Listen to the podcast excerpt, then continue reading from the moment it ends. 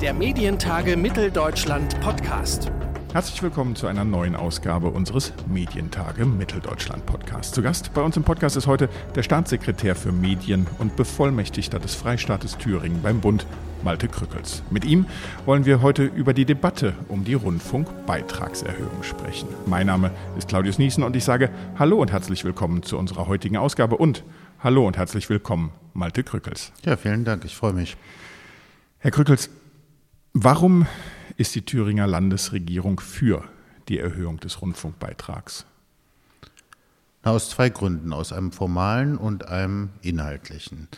Der formale ist, dass die KEF, das ist die Kommission zur Ermittlung des Finanzbedarfs der Rundfunkanstalten, ja alle vier Jahre äh, überprüft, wie hoch ist der Finanzbedarf gibt ja Inflation, es gibt teilweise neue Formate und so weiter und äh, dann einen Vorschlag macht ähm, für die Länder zur Verabschiedung und das ist passiert und die KEF hat festgestellt, dass der Finanzbedarf um 86 Cent zu niedrig ist und deshalb steigen muss von 17,50 Euro auf ähm, 18,36 Euro für die nächste Finanzierungsperiode, also für die nächsten vier Jahre ab dem 01.01.2021.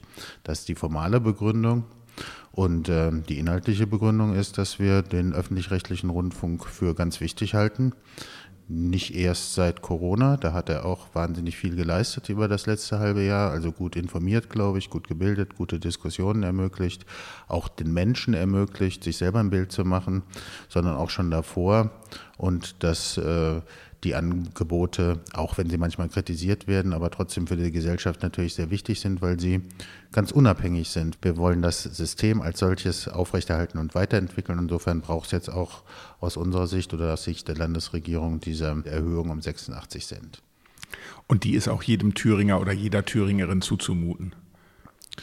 Die ist allen zuzumuten. Ich glaube, wer 17,50 Euro ausgibt, geben konnte, kann auch 18,36 Euro ausgeben, obwohl der Beitrag natürlich das Problem hat tatsächlich, dass er ungerecht wirkt in der Gesellschaft, weil es ja wie eine Art Kopfsteuer ist. Jeder zahlt das Gleiche. Also jemand mit einem sehr niedrigen Einkommen, der nur knapp über der Grenze liegt, zu der man sich befreien lassen kann, ähm, der muss den vollen Beitrag zahlen.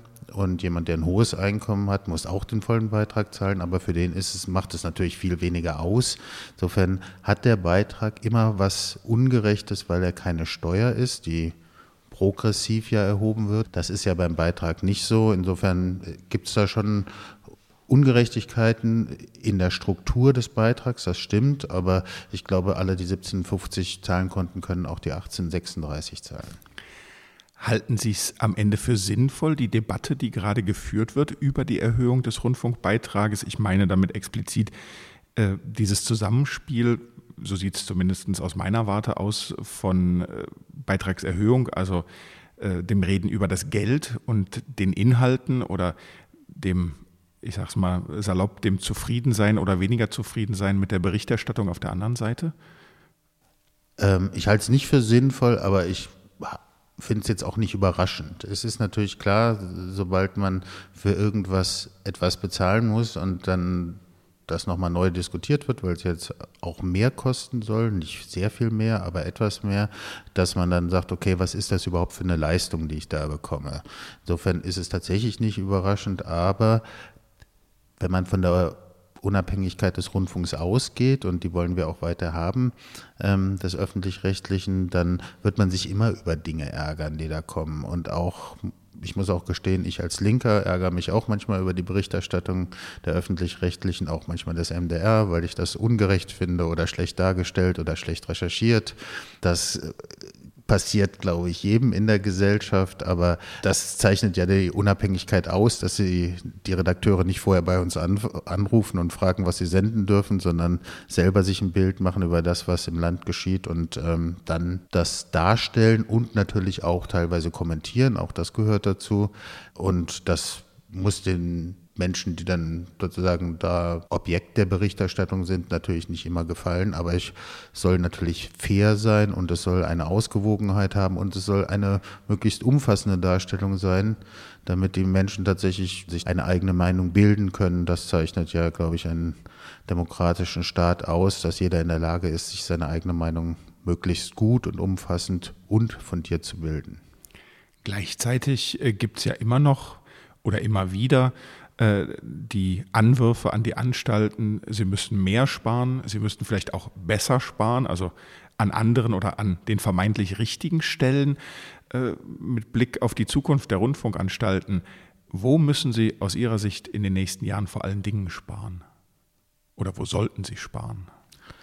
Naja, ich glaube, es geht gar nicht um Sparen, sondern es geht darum, dass sie auch umsteuern müssen. Sie müssen stärker ins Digitale investieren. Sie müssen im Internet mehr machen. Und ich glaube, sie können manche Sachen deshalb auch sein lassen. Ich glaube, es gibt schon ein paar Formate, die sich ein wenig überholt haben. Und da brauchen die Anstalten einfach ein bisschen mehr Flexibilität, glaube ich, dass sie auch ins neue Zeitalter mitkommen und sie brauchen teilweise auch ein bisschen mehr Tempo, wenn ich mir anschaue, wie lang die Diskussion dann war um eine gescheite Mediathek oder Audiothek, gibt es ja jetzt auch, wo die Hörfunkbeiträge eingestellt sind das hat jetzt, das ist jetzt auf einem guten Weg. Audiothek hat ja auch äh, ganz gut geklappt. Mediathek muss, glaube ich, noch ein bisschen entwickelt werden weiter. Da ist das ZDF beispielsweise auch äh, besser aufgestellt. Da ist die ARD noch ein bisschen hinterher. Also sowas muss, glaube ich, schon ein bisschen fixer gehen. Aber ich glaube nicht, dass sie dafür weniger Geld brauchen. Ich glaube, sie brauchen ungefähr in dieser Größenordnung. Aber man muss tatsächlich schauen, ob, ich sag mal, alte Sachen, ähm, also die Anzahl der festen Sender, die es gibt, ähm, Neo und so weiter. Ähm, auch die Spartensender muss man einfach schauen, ob man die alle weiter betreiben will, ob man über 60 Radiostationen der ARD-Sender weiter betreiben will oder ob es da nicht auch Synergieeffekte geben kann. Und in der technischen Zusammenarbeit natürlich auch. Da ist auch einiges in Bewegung gekommen, aber ich glaube, da ist auch noch, gibt es auch noch mehr Möglichkeiten.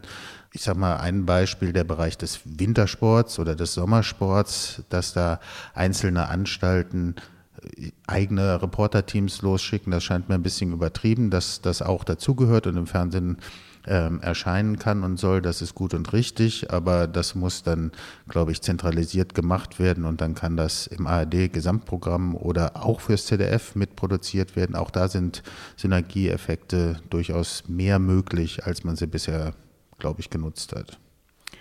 Äh, sie haben gerade auch so ein bisschen, ich nenne es mal das Spannungsfeld zwischen ARD und ZDF beschrieben, was vielleicht auch die eine oder andere Innovation angeht. Ist das vergleichbar am Ende ähm, mit den Ländern, die sich auch zusammenraufen müssen. Wir erleben es ja jetzt gerade immer mal in den Ministerpräsidentenkonferenzen äh, in Bezug auf Corona, also dass die Abstimmungsbedarfe einfach so viel größer sind in der ARD. Oder was glauben Sie, woran liegt das?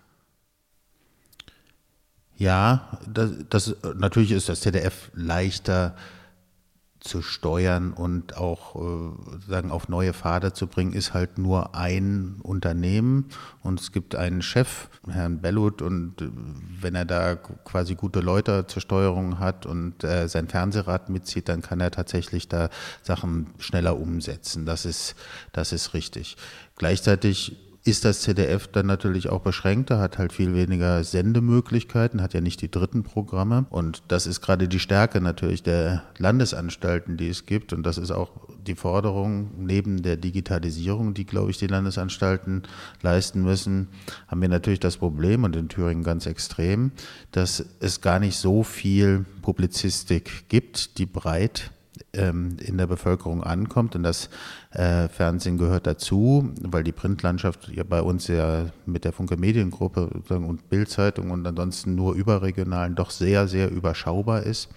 Ähm, gehört es auch zu den Aufgaben äh, der Landesrundfunkanstalten und auch unserer Thüringer äh, Dependance in Erfurt natürlich auf das regionale Geschehen zu schauen, neben den Bürgermedien und Lokal-TV, aber das sind ja kleinere Einheiten, nur die großen professionellen Einheiten, das ist halt bei uns der MDR und äh, da geht es auch schon um die regionale Berichterstattung. Das wird das ZDF allein aufgrund dessen, dass es für die gesamte Republik und 16 Länder zuständig ist, natürlich nicht in dem Maße machen können. Obwohl auch das hat man wahrnehmen können, oder meine ich zumindest wahrgenommen zu haben über die letzten zwei Jahre.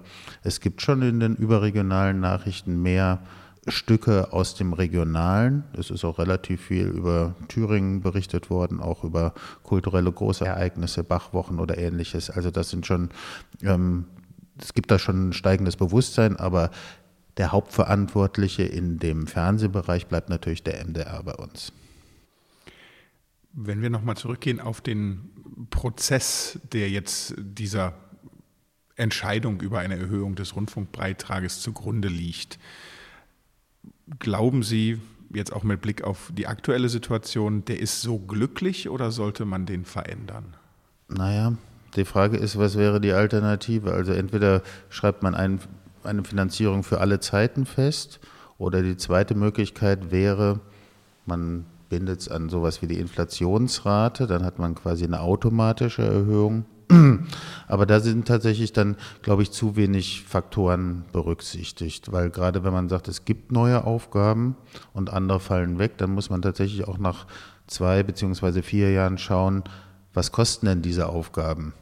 wenn man die ausführen möchte oder ausfüllen möchte. Es gibt ja auch beispielsweise die Diskussion um nochmal eine europäische Plattform. Da ist auch unklar, sind die öffentlich-rechtlichen daran beteiligt, in welchem Maße oder soll das anders finanziert werden, beispielsweise aus europäischen Mitteln, wo ich da skeptisch bin, weil dann ist das, hat man das Problem der Staatsnähe, dann unterliegt diese europäische Plattform quasi dem Haushaltsgesetzgeber und wenn er mal kein Geld findet in einem Jahr, dann äh, gibt es halt weniger Geld. Das ist natürlich auch keine seriöse Finanzierung, die sich nach einem Auftrag richtet, sondern quasi nach akuter Portemonnaie-Lage. Das ist natürlich für einen öffentlich-rechtlichen Rundfunk, der unabhängig agieren soll, ganz, ganz ungünstig. Also insofern, ich bin man kann über so eine, so eine Indizierung nachdenken, also dass es eine regelmäßige Erhöhung gibt, aber ich glaube auch selbst da wird es Streit geben. Und dann gibt es natürlich rundfunkbezogene Sonderkosten und dann tatsächlich, wenn sich der Auftrag ändert, muss man ja trotzdem fragen, was kosten diese neuen Auftragsbestandteile oder welche Kosten verursachen die und was brauchen die Sender dafür, um das zu erledigen. Und gleichzeitig äh, also ich stehe dem nicht vollkommen ablehnend gegenüber, halte es aber nicht für so realistisch tatsächlich, dass das passiert. Ähm, unter anderem, weil auch ich die Diskussion der letzten drei Jahre damit bekommen habe. Es gab ja schon mal jetzt die letzten drei Jahre eine Diskussion unter den Ländern unter dem Titel Auftrag und Struktur. Und da die Skepsis bei vielen, vielen Ländern äh, doch sehr greifbar war, dass sie sowas nicht möchten. Sie haben ja auch schon äh, sagen, die Reform des Auftrags angesprochen. Äh, wo gibt es denn da bei den Ländern, ich meine, in der Rückschau kann man, glaube ich, sagen, um nicht zu, zu tief zu stapeln, diese Diskussion verläuft durchaus kontrovers. Wo sind denn aus Ihrer Sicht einheitliche Positionen? Ja, einheitlich weiß ich nicht, aber mir scheint es zumindest eine Mehrheitsposition zu sein, die vielleicht noch stärker wird ähm, im Bereich der Sportrechte Begrenzungen einzuziehen. Gerade wenn man sich die Entwicklung der letzten Jahre anschaut, da war es den öffentlich-rechtlichen ja schon teilweise nicht mehr möglich, bei den Riesensportereignissen ähm, äh, mitzubieten. Äh, und ich finde es auch richtig, dass ab einer bestimmten äh, prozentualen Belastung des Gesamtbeitrags das auch nicht mehr geht. Dann ist es halt so, muss ich sagen. Also wir haben ja tatsächlich auch noch wichtige Sportereignisse ansonsten definiert im Staatsvertrag, ähm, beispielsweise ähm, Fußball-WMs und ähnliches. Ähm, aber da heißt es nicht, dass der öffentlich-rechtliche das machen muss, sondern dass sie frei empfangbar sein müssen. Also ich glaube, in dem Bereich gibt es schon ähm, jetzt noch keine Festlegung auf eine Zahl, aber dass hier eine Limitierung für das, was man für Sportrechte in Zukunft ausgeben kann oder ausgeben will, ähm, durchaus äh, eine Möglichkeit ist. Und dann glaube ich auch tatsächlich, dass, die, dass, es, dass man zusammenkommen kann, weniger feste Sender vorzugeben, die im Moment im Staatsvertrag vorgegeben sind, wo die Anstalten auch gar nicht anders können, als die tatsächlich auszusenden, dazu sagen, naja, es kommt darauf an, dass die Inhalte an die Menschen gelangen. Und wenn, die, wenn ihr die über Internet erreicht oder sonst wie, dann ist das auch okay. Ihr müsst jetzt keine feste Senderstruktur haben, sondern ihr könnt gute Sendungen, gute Formate ähm, auch auf anderem Wege eventuell distribuieren, also an die Menschen äh, versenden, äh, dass sie gesehen werden. Öffentlich-rechtliche darf auch mal was für kleinere äh, Zielgruppen machen, aber er ist natürlich von allen finanziert und äh, es kommt, ich will jetzt gar nicht der Quote das Wort reden, aber man muss schon ein bisschen relevant bleiben und ein bisschen gesehen werden. Also man kann jetzt nicht sozusagen der letzte Spartensender hinten sein. Also die Großen werden sicherlich weiter beauftragt werden. Also ist jetzt, glaube ich, nicht vorstellbar, dass man ZDF abschafft als, äh, als Kanal und auch nicht ARD das erste und die dritten auch nicht. Die dritten, habe ich ja gesagt, wollten wir auch tatsächlich wegen regionaler Berichterstattung eher in diesem Bereich sogar gestärkt sehen. Aber über alles andere, glaube ich, kann man in der Distribution reden. Und im Jugendbereich, da gab es ja vor, wann war das, fünf Jahren die Gründung von Funk. Ich weiß gar nicht, wann die jetzt genau angefangen haben, 16 vielleicht. Ähm, die sind ja beispielsweise nicht mehr als Fernsehsender definiert worden, sondern die haben einen Auftrag für Jugendliche, wenn es auch eine breite Zielgruppe ist, von 14 bis 29. Das ist natürlich eigentlich zu breit. Ähm, deshalb haben die ja auch ihre einzelnen Sachen auch nochmal differenziert und es ist jetzt nicht jede Sendung ist für einen 14-Jährigen und für einen 29-Jährigen, sondern produzieren da unterschiedliche Sachen. Aber das, was sie da machen, wird ja ausschließlich über entweder eigene Plattformen, also über Funk ausgestrahlt oder über Drittplattformen, ähm, beispielsweise YouTube. Aber das sind dann alles ja nur internetbasierte Angebote. Da haben wir jetzt kein klassisches Fernsehangebot mehr. Insofern hat sich ja auch der Rundfunk weiterentwickelt. Und so kam ein letzter Satz sozusagen, deshalb heißt ja auch gar nicht mehr Rundfunkstaatsvertrag, sondern jetzt Medienstaatsvertrag, weil tatsächlich ein weiteres Medium dazugekommen ist, was so eine Rundfunkfunktion jetzt ja inzwischen auch übernommen hat. Wenn Sie da jetzt dem nicht linearen Medienkonsum ein Stück weit eine Lanze brechen, ähm, und Sie haben gerade Funk auch angesprochen, wie sehr verlagert sich dann die Problematik der Ausspielwege zu den Drittplattformen, die ja dann doch im größten Teil, wenn ich jetzt nicht über die Funk-Webseite gehe, egal ob Instagram oder Facebook, ist ja auch dann, da gucken die, die Funkleute ja sehr, sehr genau Instagram, TikTok für die noch jüngere Zielgruppe, äh, Instagram, Facebook, aber eben auch die YouTube-Ausspielungen. Äh, müssen da die öffentlich-rechtlichen aufpassen, weil wir auf der einen Seite natürlich dann den Rundfunkbeitrag haben, den jeder und jede zahlt und auf der anderen Seite spiele ich dann auf Drittplattformen aus, die mit diesem Content beziehungsweise der Werbung, die ich dazu sehe, dann wieder Geld verdienen. Ja, finde ich, die müssen sehr aufpassen. Es ist ein Spagat, gleichzeitig, man will Leute erreichen, logisch, und ich erreiche, also mehr Jugendliche kennen YouTube als funk.de, das ist nun mal so, aber gleichzeitig braucht man schon eine Strategie. Erstens, wie holt man die Leute auch auf seine eigene Seite. Es gab eine Zeit lang die Erscheinung, dass äh, in der Tagesschau um 20.15 Uhr, ähm, also vor einem Millionenpublikum, in der Regel sogar zweistelligen Millionenpublikum, Hinweise auf weiterführende Informationen unter facebook.de slash Tagesschau gepostet wurden.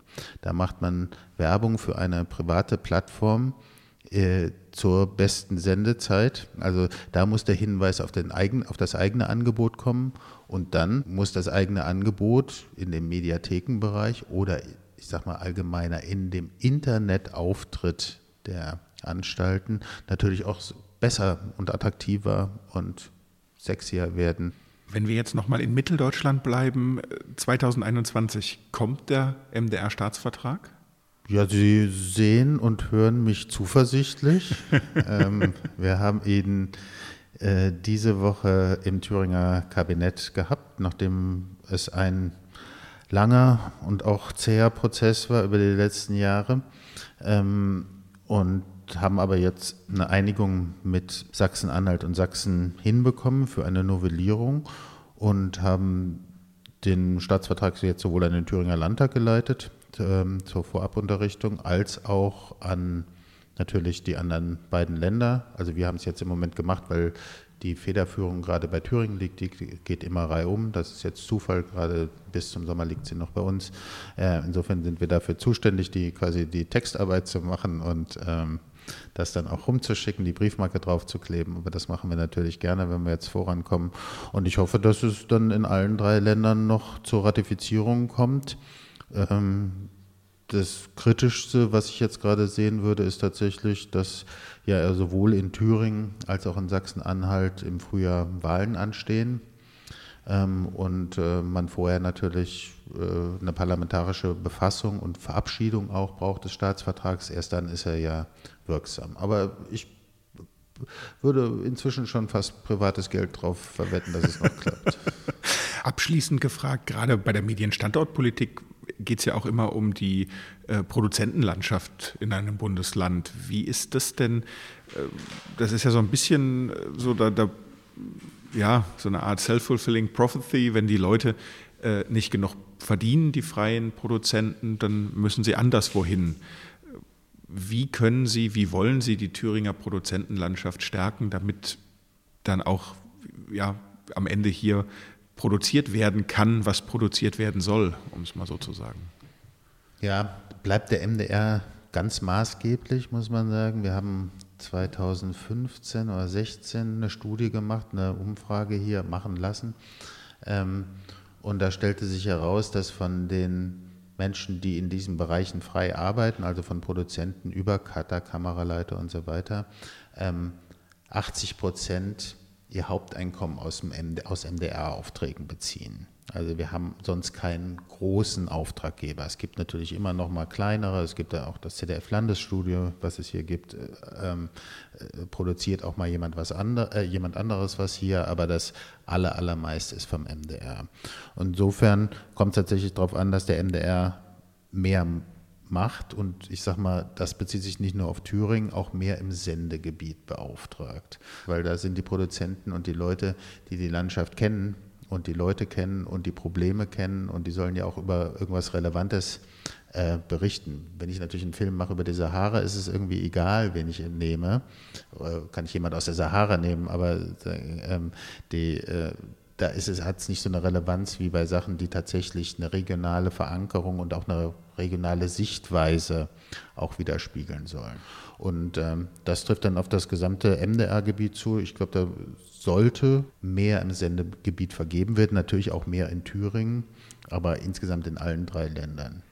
Mit Blick auf sozusagen die Landesrundfunkanstalt hier, den Mitteldeutschen Rundfunk, mit Blick auf äh, sagen ihre Nachbarn in Sachsen-Anhalt, die Möglichkeit, dass der Beitrag jetzt so nicht, die Beitragserhöhung jetzt so nicht beschlossen wird, erweisen damit die Sachsen-Anhalter, die Sachsen-Anhaltiner der mitteldeutschen Regionen Bärendienst? Ja, also obwohl das wird, glaube ich, wenn es so kommen sollte, dass das scheitert, in und durch Sachsen-Anhalt wird es, glaube ich, nicht Frau Wille zugeschrieben. Ähm, insofern äh, schadet das jetzt, glaube ich, nicht Frau Wille oder in der Institution MDR. Dem Gesamtladen schadet es natürlich. Ähm, und von den Rundfunkanstalten ist der MDR finanziell auch nicht am knappsten aufgestellt. Es sind natürlich die ganz kleinen Anstalten, die ja auch jetzt im Rahmen des ARD-Finanzausgleichs und auch des avisierten, also des eigentlich kommenden unter den Beitrag unter der Beitragserhöhung kommenden Finanzausgleichs, also das ähm, Saarländischer Rundfunk und Radio Bremen, die sind natürlich am am allerknappsten bei Kasse. Für den MDR wäre es natürlich auch nicht schön, aber ich glaube nicht, dass es Frau, Frau Wille dann äh, zugeschrieben wird. Das hat sich ja auch nicht als Kritik am MDR besonders manifestiert, sondern fast eher ähm, äh, an ja, ein bisschen alten Strukturen, wovon der MDR, glaube ich, am wenigsten hat, auch an der Ungerechtigkeit äh, in der Ost-West-Debatte, die zweifelsohne besteht. Ähm, insofern ist die eigentliche Forderung der ostdeutschen Länder, dass mehr Gemeinschaftseinrichtungen der ARD, also wir können uns jetzt gerade nicht beschweren, habe ich ja gesagt, wir haben den Kika, aber sonst ist halt im Osten gar nichts. Und ich glaube, insgesamt gibt es 51 oder 52. Das ist dann schon eine sehr ungünstige Verteilung. Das liegt einfach daran, dass nach der Wende einfach nichts umgesiedelt worden ist. Und das sind natürlich Kraftakte, die hat man vergessen zu unternehmen tatsächlich. Bei anderen Bereichen war das natürlich auch nicht einfach. Wenn ich mir vorstelle, Bundesarbeitsgericht nach Erfurt oder Bundesverwaltungsgericht nach Leipzig, da gab es natürlich auch erstmal in den alten Standorten, in den alten Ländern auch kein, keine große Begeisterung drüber. Aber tatsächlich war es so, dass man da versucht hat, eine Ostberücksichtigung auch adäquat hinzubekommen. Und das hat man beispielsweise in der ARD, bis auf ganz wenige Ausnahmen, siehe Kika, tatsächlich nicht gemacht. Insofern ist das schon eine Gerechtigkeitsdebatte, sowohl tatsächlich als auch natürlich gefühlt, wenn man sagt, ist alles im Westen geblieben, obwohl die Leute hier denselben Beitrag zahlen, wie sie es im Westen auch tun. Sagt Malte Krückelt, der Staatssekretär für Medien und Bevollmächtigter des Freistaats Thüringen beim Bund hier bei uns im Podcast der Medientage und ich sage vielen herzlichen Dank für das Gespräch. Gern geschehen. Ich würde mich außerdem sehr freuen, wenn wir Sie als Zuhörerinnen und Zuhörer unserer Podcast-Episoden in nicht einmal mehr einem halben Jahr, nämlich am 1. und 2. Juni 2021 in Leipzig begrüßen dürften, um gemeinsam mit uns zu diskutieren und ins Gespräch zu kommen bei der nächsten Ausgabe der Medientage Mitteldeutschland. Informationen rund um die MTM 21 und unsere Early Bird Tickets gibt es auf unserer Webseite medientage-mitteldeutschland.de. Und bis dahin hoffe ich darauf, dass wir uns weiterhin hören und zwar immer donnerstags überall, wo es Podcasts gibt. Mein Name ist Claudius Niesen und ich sage vielen Dank fürs Zuhören und bis zum nächsten Mal. Der Medientage Mitteldeutschland Podcast.